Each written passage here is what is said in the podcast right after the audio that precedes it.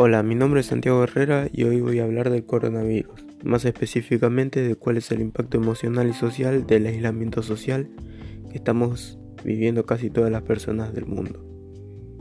Hay mucha gente que está sufriendo emocionalmente al no poder salir de sus casas y al ver todo lo que está pasando en el mundo. Así es como se hacen presentes enfermedades como la depresión y la ansiedad.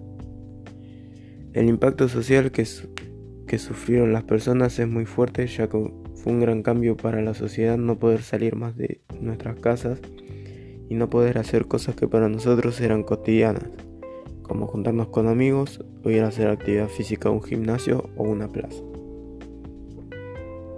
Pero querramos o no, tenemos que quedarnos en nuestras casas para no infectarnos y para no infectar a nuestros familiares más cercanos u amigos. También para que la cuarentena sea más llevadera podemos hacer cosas que siempre quisimos hacer, pero que nunca hicimos porque no teníamos el tiempo suficiente. Gracias por escuchar y acordate, quédate en tu casa por el bien tuyo y de los demás.